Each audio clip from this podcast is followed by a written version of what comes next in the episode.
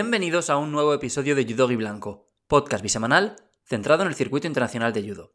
Episodio número 141. Recuerda que estreno uno nuevo cada lunes y cada jueves, normalmente a las 6 de la mañana, hora peninsular española, y que puedes escucharme en iBox, Spotify, Apple Podcast y Google Podcast. Hoy os traigo la primera parte del resumen del Grand Prix de Zagreb, que tras un par de competiciones sin españoles en el podio, volvió a ser un éxito para nuestros judokas. Ya sabéis que suelo traer este tipo de programas en lunes, pero el lunes de esta semana preferí estrenar una charla con Jorge Cano, que un par de días antes había sido campeón del Grand Prix de Zagreb, y bueno, consideré que era más importante traerlo y que os iba a molar más, y sobre todo que desde un punto de vista, pues eso, de actualidad, periodístico y eso, pues era un contenido que tenía más valor. Pero no os preocupéis porque hoy os traigo el resumen general de todo lo que pasó en Zagreb y voy a empezar ya, ya veis que hoy no me estoy demorando mucho. Empezamos con menos de 48 kilos, donde el día fue casi perfecto. Enviamos a Laura Martínez y a Mireia a la puerta y volvieron con dos medallas, bronce y oro, respectivamente, y estuvimos a punto de tener una final española, que habría sido la bomba. Esta fue una categoría sin grandes sorpresas, las ocho cabezas de serie llegaron a cuartos de final, ya comenté en la previa que eran bastante duras, sobre todo si considerábamos eh, pues el resto de listas de, de otros pesos en los que sí que había más ausencia de estrellas, pero bueno, aquí Nikolic, Stangar, Laura, Menz, Mireya, Buzakinova y Stojadinov cumplieron. Laura lo hizo dejando por el camino a, a y Mireya derrotó a Gili y a Ferreira antes de llegar a cuartos de final. En cuartos, las dos españolas ganaron su combate, Laura contra la alemana Menz, con un Guasari en el último minuto y un final de combate gracioso, con dos sidos por ataque falso en los últimos 6-7 segundos, y Mireya derrotó a Buzakinova perdón, eh, la derribó para sumar un Wasari al minuto y medio y remató a falta de pocos segundos, inmovilizándola. En semis tuvimos dos duelos contra las serbias. Laura perdió con Nikolic tras dos minutos y medio de Golden Score al ser inmovilizada por su rival. Y Mireia derrotó a Stojadinov y cuando estaban a punto de entrar en el noveno minuto de combate. Fue una guerra esta semifinal. En las repescas, Stangar se impuso sobre Menz, demostrando que es una de las mejores de la categoría en suelo, y Abuzakinova venció a la subcampeona del Masters Labord, descalificada al recibir tres sanciones en menos de dos minutos. En el primer bronce, Stangar venció a Stojadinov en suelo, la eslovena ganó sus cuatro combates en Neguaza, o sea, es una auténtica amenaza ahí, y sumó su tercera medalla en las cuatro últimas competiciones. Pinchó en su primer combate del Masters con Lin, pero anteriormente había ganado el oro en Austria y Dusanbe. Este es el tercer Grand Prix del año para ella y es su tercera victoria. Y en el segundo bronce, Laura se impuso con mucha autoridad a una de las rivales más duras de la categoría, como es Abuzakinova. La derribó para sumar un Wasari durante el primer minuto de combate y consiguió inmovilizarla en la continuación de esa misma acción. La kazaja se escabulló y consiguió escapar, pero Laura volvió a retenerla y, esta vez sí, la mantuvo atrapada durante los 10 segundos necesarios para sumar el segundo Wasari que le daba la victoria. Esta es la cuarta competición consecutiva en la que Laura pelea por las medallas, con dos, dos platas en Kazajistán y Austria, un quinto puesto en el Masters y un bronce aquí. Prolonga su buen estado de forma y sigue acumulando puntos para conseguir el objetivo olímpico. Cada vez queda menos y Laura continúa como la mejor situada, aunque la distancia se reduce, porque antes de este Grand Prix había 463 puntos de distancia entre ella y Mireia la puerta, y en Zagreb Laura sumó 350, pero Mireia logró 700. Es decir, si mis cálculos no fallan, Ahora la distancia entre ambas será de un poquito más de 100 puntos, 113. Con el matiz de que Laura estará en Bakú y Mireia se queda fuera, porque ahí, pues junto a Laura veremos a Julia Figueroa. Y Mireia sumó 700 puntos porque ganó. Consiguió su primer oro en el circuito IJF tras cuatro bronces en Grand Slam y uno en Grand Prix. La final contra Nikolic fue bastante más sencilla o la resolvió más rápido que la semi contra Stoyadinov. No solo eso, fue el combate que antes cerró, pues anotó dos Wasaris en minuto y medio Salió con mucha determinación, consiguió el primero de Ouchi y el segundo al contrar a la Serbia con una de sus típicas acciones. Muy bien Mireia, proponiendo un judo muy visual, muy espectacular, derrotando a varios cocos. Puso el 2-0 en su cuenta particular con Abuzakinova, que como ya os he dicho es una de las más duras del peso. Añadió otro capítulo a su rivalidad con Stoyadinov, con quien ha competido en Campeonato del Mundo Junior, Europeo Sub-23, Europeo y Mundial Senior, etc. Eh, Stoyadinov ganó las tres primeras y desde entonces van 4-1 para Mireia. La última vez que ganó Stoyadinov fue precisamente en Zagreb el año pasado, pero Mireia ha ganado las tres últimas. Eh, van 4-4 en el cómputo global. Y fue capaz de ganar a una de sus bestias negras, Nikolic, a quien solo había derrotado en uno de sus seis enfrentamientos anteriores en el Grand Slam de Hungría el año pasado. Me dio un poquito de miedo cuando Mireia se adelantó, porque recordé el Grand Slam de París de este año, en el que también se puso por delante durante el primer minuto de combate y Nikolic remontó a unos 10 segundos del final, pero aquí Mireia no le dio ninguna opción. Menos de 60 kilos, dos españoles en la lista, ambos perdieron en su primer combate. Luis Barroso perdió contra Yusifov y Pedro Gómez lo hizo contra el portugués Francisco Méndez al encajar un Wasari durante la técnica de oro. Todas las sorpresas que no vimos en menos de 48 kilos las tuvimos aquí. De los ocho cabezas de serie, solo tres llegaron a cuartos, que fueron Kalmatov, Volkach y Gildiz. Se cayeron Verstraeten, López, Lesius, Sayacodea y Pantano. A este último se le escapó un combate de forma muy dura, se adelantó durante el primer minuto, revocaron un hipón a su favor a medio minuto del final y Rasnonezad, eh, representante del equipo de refugiados, remontó a unos 20 segundos del final con una piña brutal, que los que tengáis Instagram seguro que la habéis visto. Hay que apuntar también que uno de los grandes candidatos para llegar lejos, partiendo como no rankeado, era el japonés Koga, que de hecho se cargó al cabeza de serie de su cuadrante, a Shakodea, pero no llegó a cuartos de final porque perdió con una de las sorpresas del día, con Yusifov. Yo ya os conté que él había estado en varias compes del circuito JF y que nunca había ganado, y aquí es que ni siquiera alcanzó los cuartos de final.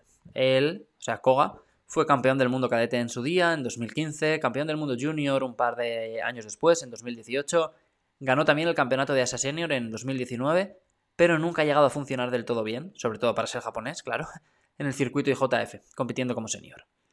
En los bronces, pues día amargo para Israel, porque Sulman y Volkzad perdieron contra Gildiz de Turquía y Raúl Ebrard de Francia. Gildiz ganó la primera medalla en Grand Prix de su carrera, tercera en el circuito internacional para él, todas logradas durante los últimos 10 meses, y Raúl Ebrard, que partía como el noveno francés en el ranking olímpico, consiguió su primera medalla en el circuito IJF. Había ganado, eso sí, el Open de Madrid hacía unos meses. Su compatriota Maxime Merlin perdió en 16 avos de final contra Kalmatov, que fue el gran triunfador del día, Kalmatov se proclamó vencedor al derrotar en la final a Yusifov. Fue una final muy táctica, algo aburridilla, pero que le permite distanciarse un poquito más de su compatriota Lesiuk. Es la segunda medalla del año para Yusifov, tras la plata en Tashkent, lleva ya dos platas, y tercera para Kalmatov, que había perdido la final en Antalya y en Austria, eh, había tenido varios bloques finales amargos este año el ucraniano, porque también había perdido el bronce con Lesiuk en Tiflis, y bueno, pues como os digo, eh, las dos platas suponen que había perdido dos finales que fueron contra dos franceses, además, Mekaize y Valadier Picard. Pero aquí por fin consiguió una, una victoria. Menos de 52 kilos, categoría amarga para los españoles. Contábamos con doble representación, Ariane Toro, que pasó una ronda contra la argentina Sofía Fiora y perdió en octavos contra Angélica Delgado, y Estrella López, que empezó como la cuarta mejor ranqueada y perdió en su debut contra Pereira al recibir tres sanciones. No fue la única cabeza de serie a la que le fue mal, pues solo dos de ellas alcanzaron los cuartos de final. Masha Balhaus y Angélica Delgado, y solo una de ellas subió al podio. Hubo varias sorpresas agradables en esta categoría. Pereira, que derrotó a Estrella, avanzó hasta la final y conquistó el oro contra Sumilla Irawi. La marroquí dominaba el combate y estuvo cerca de ganar por descalificación de la brasileña, pero Pereira encontró con mucha habilidad un SEOI bastante flojito de Irawi. Fue la quinta medalla en el circuito IJF para la brasileña, segundo oro en Grand Prix tras el logrado en Túnez en 2018 y segunda medalla en Grand Prix para Irawi. Pereira estaba muy abajo en el ranking olímpico, pero con esta victoria y el patinazo de su compatriota Larisa Pimenta, pues se acercará bastante a, ella. En los bronces, Balhaus derrotó a Anja Stangar, segunda eslovena peleando por las medallas, luego hubo una tercera en este primer día de competición y hubo un par más eh, a lo largo del Grand Prix, o sea, fue un buen papel del equipo esloveno. Luego, hablando de Ballhaus, pues es una de las judocas que más ha progresado a lo largo del año. Lo empezó con una sola medalla en el circuito que había ganado en 2021 y este año ya ha conseguido tres más. Un oro en Grand Slam y bronces en Grand Prix y Grand Slam, junto a un quinto y séptimo puesto. Ahora mismo está rozando los puestos de cabeza de serie a escasos puntos de la italiana Odette Giuffrida. En el otro bronce, la coreana Mio Hu, con solo 18 años, derrotó a Van Crevel para lograr la primera medalla de su carrera en su debut en Grand Prix Estuvo en Kazajistán hace unas semanas, pero perdió en su segundo combate con Rieul. Parece una judoka completa, capaz de ganar en pie y en suelo, y estaremos pendientes de su evolución. Menos de 66 kilos, otra categoría con sabor agridulce para los españoles, aunque bastante mejor que menos de 52 kilos. Partimos con dos representantes, Alberto Gaitero y David García, ambos cabezas de serie. Gaitero pasó una ronda contra Zaco en Gawili y perdió en octavos contra Nurilaev, rival contra el que ya había perdido escasos días antes en el Masters. Y David estuvo mejor.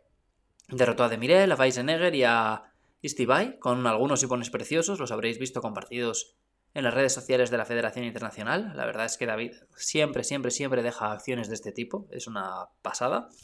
Y a la federación le viene muy bien tener judokas como él. Y de hecho se nota que lo están potenciando mucho porque siempre le meten en los, en los highlights y demás porque es que las cosas que hace son, son preciosas, vaya, muy, muy, muy visuales. Para pillar a alguien a quien no le mola el judo, sentarlo delante de la pantalla y que se aficione a este deporte, solo por verle a él. Lo que pasa es que David, pues que arrancó muy bien el día, tanto en semis como en la final por el bronce, se estrelló contra el, contra el muro uzbeco. Nurilaev primero y Tilobov después. Ambos le derrotaron en dos combates bastante similares en los que David fue descalificado por recibir tres sanciones. No se nos están dando especialmente bien los uzbecos últimamente en esta categoría, pues Tilobov ya había derrotado a Gaitero en Kazajistán en el Masters del año pasado y en Bakú, más lo que ya os he contado de, de Nurilaev. Y bueno, hablando del peso en general, solo cuatro de los ocho cabezas de serie llegaron a cuartos de final. Junto a David lo lograron William Lima, Tilobov y Yadov. Y junto a Alberto cayeron Piras, Bunchik, que siempre lo, lo pongo como decepción, y Flicker, que sigue muy mal. Me gustó mucho el combate entre eh, y Balarjasvili. Yo he hablado alguna vez del chipriota, que es un tío que nunca ha sacado una medalla importante en el circuito, pero que sí que había tenido buenos días.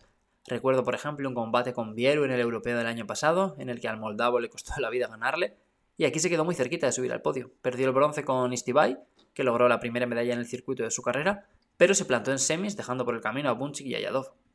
El ucraniano, que partía como el mejor ranqueado, acabó séptimo al perder en la repesca con Tilobov, e Istibai, campeón del mundo junior en 2015, perdió una vez más contra Torne, como en el Grand Slam de Kazajistán. El protagonista del día aquí fue William Lima, derrotó a Nurilaev en la final y se colgó la segunda medalla del año.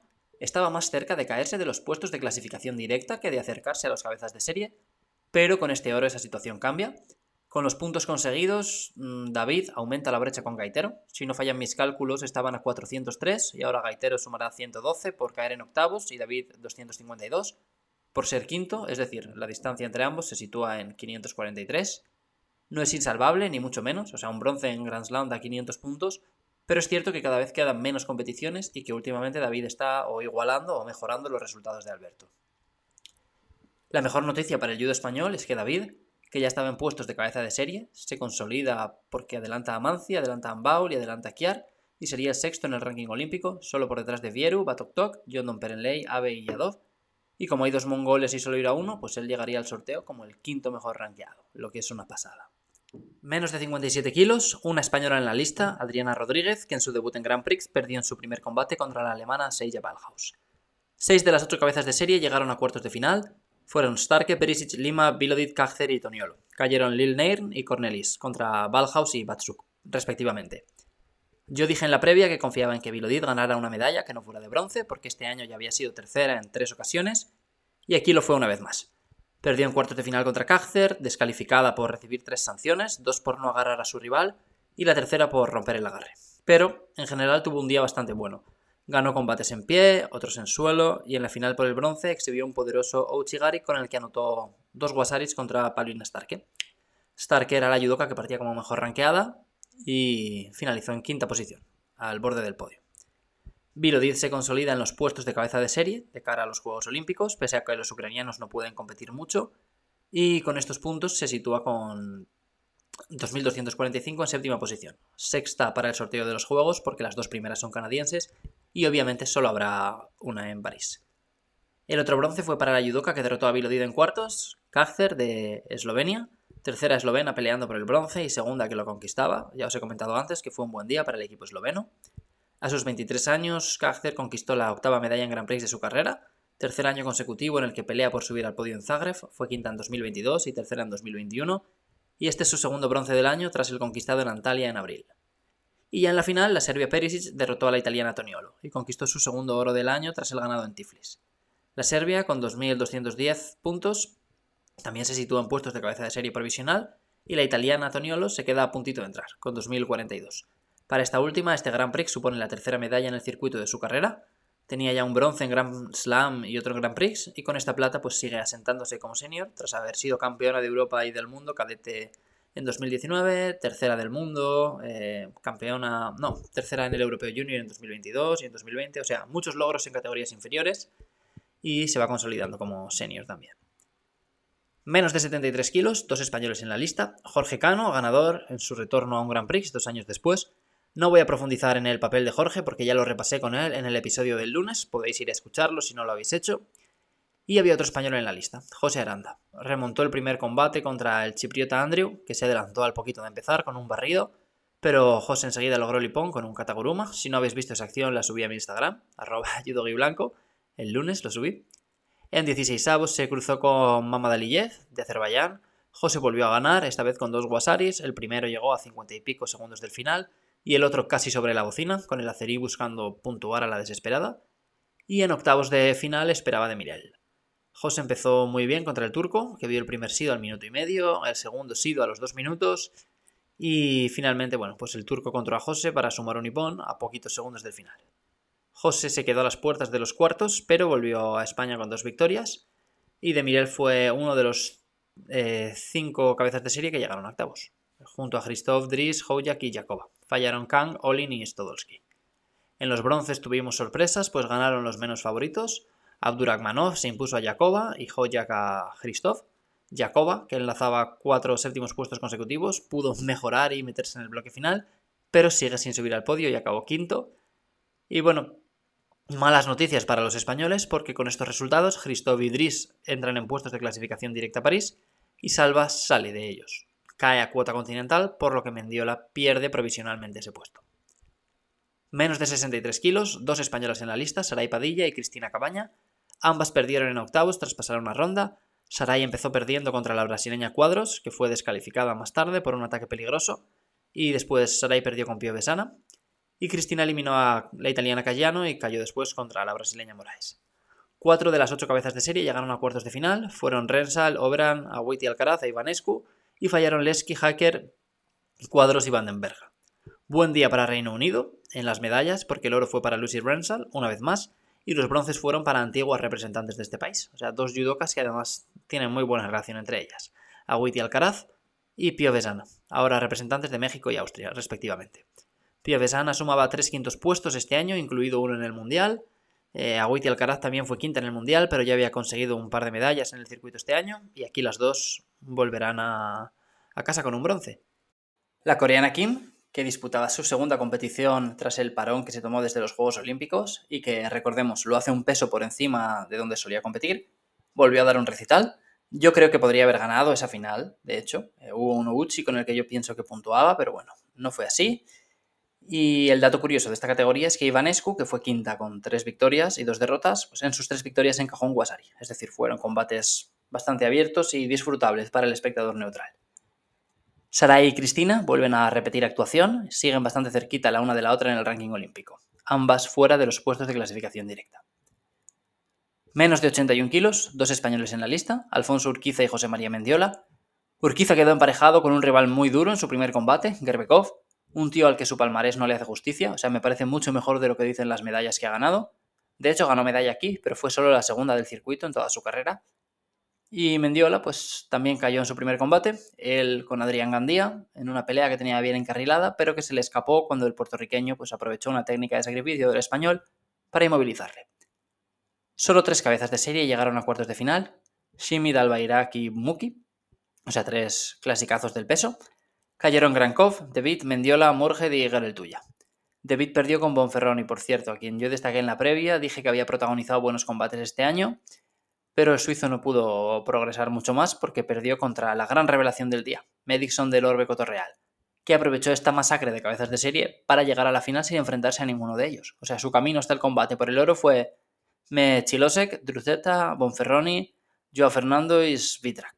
En la final ya no pudo con Muki, aunque se adelantó en ese combate, ¿eh? pero el israelí acabó remontando. En los bronces, Gerbekov derrotó a Shimit, que volvió a meterse en el bloque final pese a no ganar medalla, y Svidrak de Ucrania se cargó a un Albairak que, aunque tampoco subiera al podio, pues sí que estuvo más fino que en otras compes recientes. Cuarto oro en Grand Prix en la carrera de Sagimuki, décima medalla en Grand Prix en general, que con los puntos se ponen puestos de cabeza de serie para los juegos. Tras un 2022 flojo, 2023 está siendo mucho mejor para él. Ya lleva dos oros en el circuito, fue quinto en el Mundial, quinto en Portugal creo a principio de año, y ya veremos, o sea, desde luego él ya no está entre los super favoritos, ¿no? A dominar la categoría, pero sigue siendo un gran animador Y los días en los que está fino, pues mola mucho verle repartir piñas, porque además es de esos que te da la sensación de que se puede cargar a casi cualquiera si está fino. Menos de 70 kilos, categoría donde los locales tenían depositadas muchas esperanzas de medalla, de campeona y de presenciar una final entre compatriotas, y así fue. Pues Bárbara Matic y Lara Vechko protagonizaron esa, esa pelea por el oro. Cuatro cabezas de serie llegaron a cuartos de final, que fueron Matic Vechko, Gersak y Pogacnik, se cayeron Ogel, Sobieraska, Jits Brown y Manillazova. En los bronces, la italiana Pedrotti volvió a subir al podio, como en los Juegos Universitarios unas semanas atrás. Este año había ganado su primera medalla en Open, en Roma, y aquí subió por primera vez al podio de un Grand Prix en su cuarto intento. En este peso, Italia tiene por delante de ella Martina Espósito, que no compite desde Tiflis, y como datos random, pues Espósito derrotó a Pedrotti en la final del Europeo Sub-23 hace un par de años. Y ahora están aquí las dos, imagino que peleando por la clasificación olímpica. No sé si Espósito estará lesionada, pero lleva ya eso, medio añito fuera. Y Pedrotti con esta medalla, pues, eh, claro, multiplica sus opciones. En el otro bronce, Pogacnik dejó sin medalla a Samarchik. O sea, Pogacnik había derrotado a Pedrotti en cuartos y perdió con Matic en semis. Y aquí logró la séptima medalla en Grand Prix de su carrera, cuarta de bronce. Otro buen resultado para Eslovenia, que acabó con cuatro bronces y un quinto puesto. Menos de 90 kilos, dos españoles en la lista, Tato Mosaklisvili, que fue descalificado tras anotar lo que parecía un hipón magistral, contra Gantulga, pero apoyó la cabeza en el tatami y fue descalificado. Y Dani Nieto, a quien le fue mucho mejor.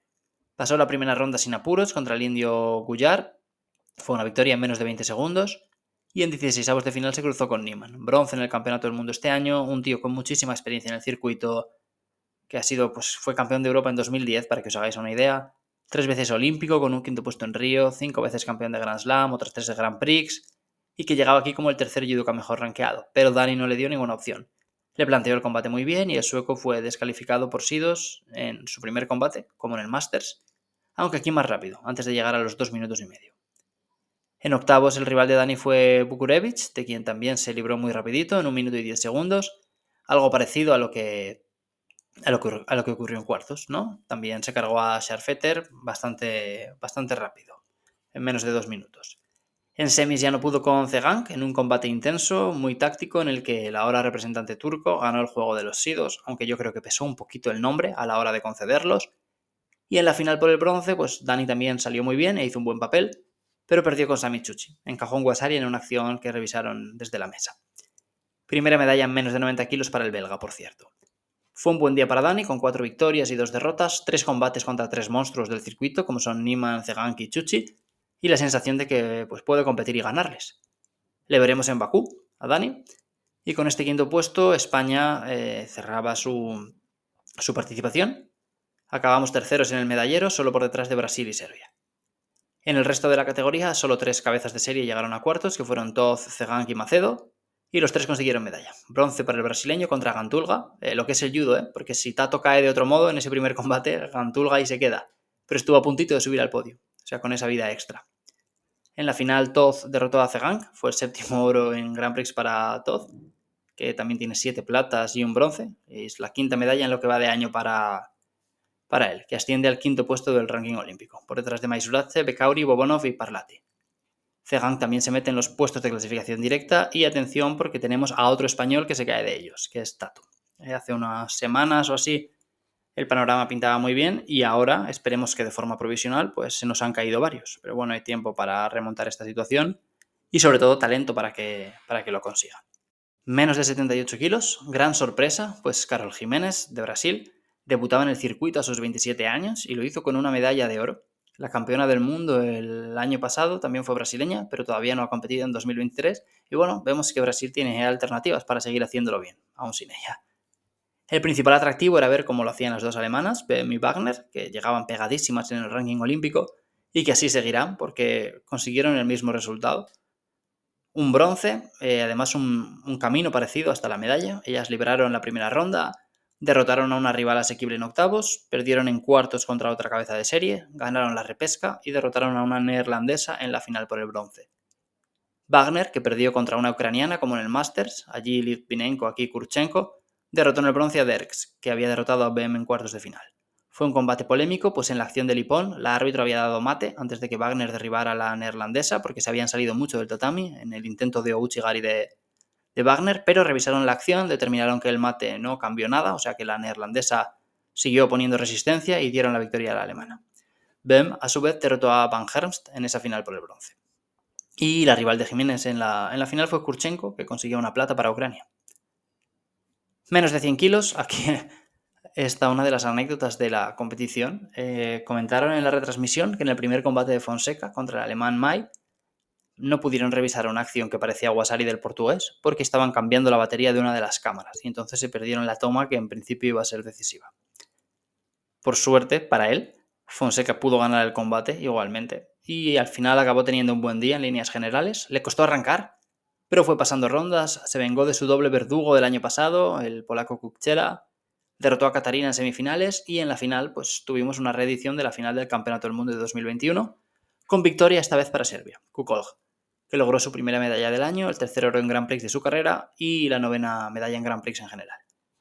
En los bronces, Katarina y Fara nos regalaron un combate intenso en el que se adelantó el austríaco, pero que remontó el neerlandés, aprovechó un descuido del austríaco para cazarlo en suelo. Y qué pena que Katarina no esté siempre así de bien, porque es una pasada cuando está bien, reparte muchísimo. Y Fara pues también, ¿eh? O sea, son dos grandes agitadores de la categoría. En el otro bronce, González derrotó a Cuxera. Decepción para los locales que tenían a, a Cumbridge entre los cabezas de serie, pero le vieron caer en 16 avos contra González y Cedric Olivar, séptimo, consigue un resultado que puede ayudarle en su candidatura por representar a Francia en los Juegos.